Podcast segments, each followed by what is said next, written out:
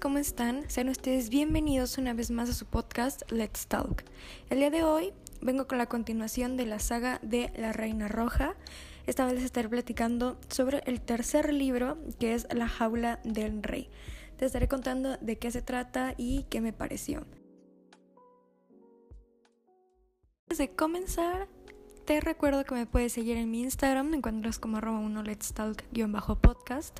Puede que ahorita que busques la cuenta no encuentres como post recientes sobre eh, los nuevos episodios que he estado subiendo, pero es porque la tengo en remodelación, le ando haciendo ahí unos cambios, quiero cambiar también pues algunas cositas de los posts que subía y cosas así, pero bueno, espero que ya pronto quede. Em, porque estaré subiendo de qué tips y cositas así de lectura. Bueno, y ahora sí, este ponte cómodo y comenzamos.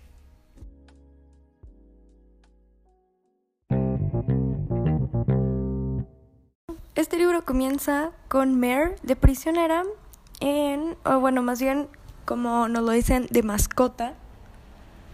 Porque, de mascota, más bien. y este, en el castillo, obviamente, de, de Maven, de su majestad. Y este pues no es permitida usar sus habilidades.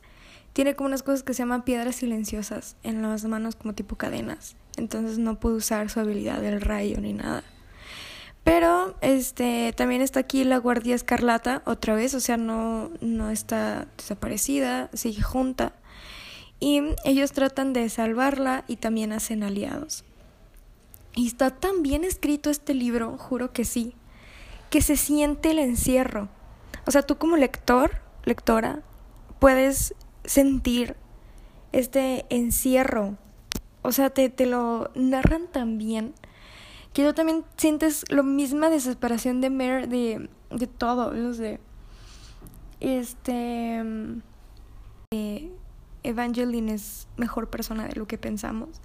Pero también aquí esta Evangeline nos hace mm, una revelación más intensa que nada, que es que ella tenía un amorío con la reina Elara, ¿pueden creerlo?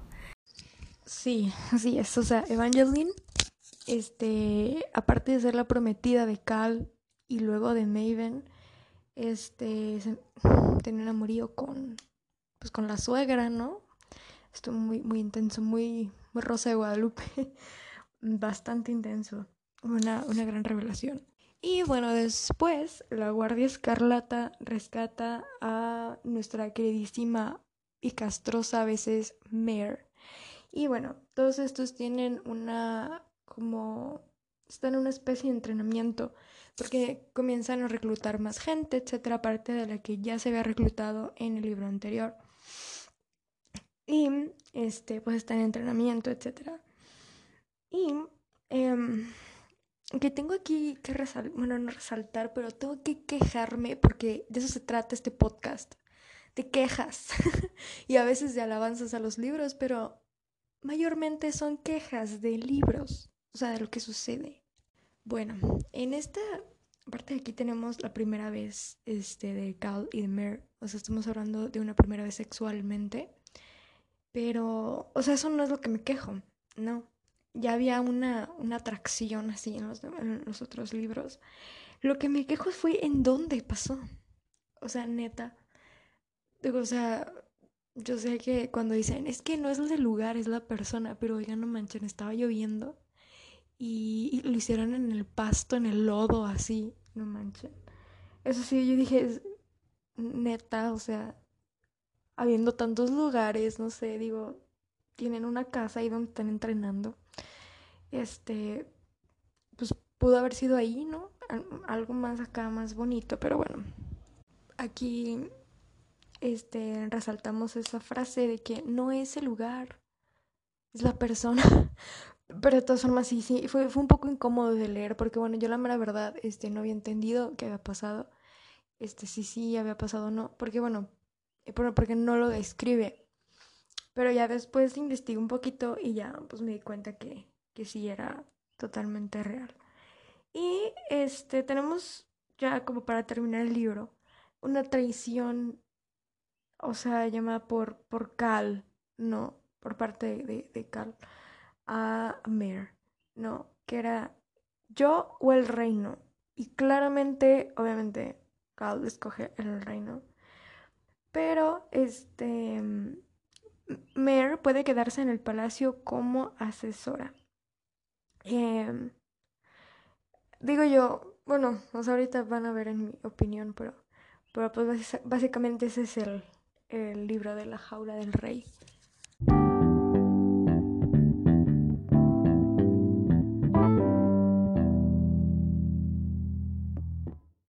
Y bueno, ahora sí, mi opinión personal sobre este libro. Eh, se me hizo también un poquito pesado, más pesado que el anterior, porque aquí también tenemos este, más alianzas políticas todavía. Eh, por suerte ya no tenemos tantos lugares como anteriormente en el libro de eh, Espada de Cristal.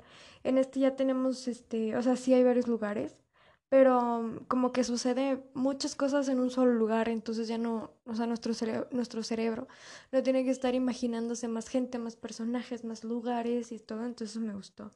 Lo que también quiero recalcar que estuvo padrísimo fueron este, los point of views o los puntos de vista de los demás personajes porque pudimos este, saber qué piensan y o cómo ven la situación los demás personajes y no solamente nos quedamos con la opinión o el punto de vista de la protagonista que en este caso en este libro es Mare. Eso me gustó bastante que nos dieran este, otros puntos de vista de los demás este, personajes. Eso sí hay que resaltarlo, esto es súper padre. Pero sinceramente me dio un poco de miedo eh, leer el cuarto, el cuarto libro, Tormenta de Guerra, porque tengo miedo de quién pueda morir. ¿Saben? O sea, este libro eh, me afectó mucho mentalmente.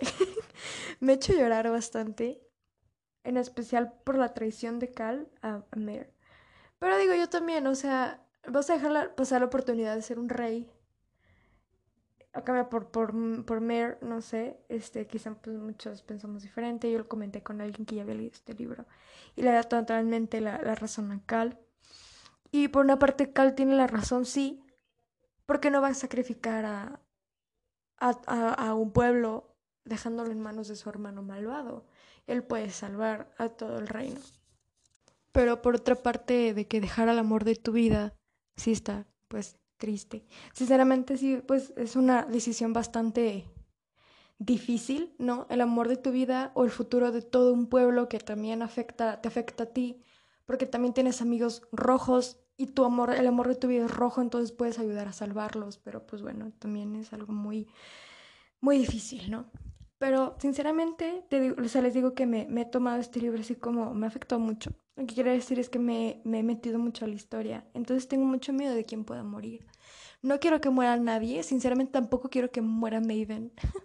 Porque mm, Maven me gustó bastante. Yo sé, yo sé, tengo un problema quizá. Pero es que el desarrollo de Maven como villano es precioso, es magnífico. Sinceramente yo creo que Victoria, la autora del libro, eh, le metió más ganas a Maven que a nadie. Entonces está bastante genial. Me gusta mucho. Y pues sí, tengo miedo porque no quiero que muera absolutamente nadie. Al principio odiaba a Evangeline, pero en este libro ya no. Cameron le quiero, este, a, a Cal ni se diga. Mare, por más que sea un poco castrosa también.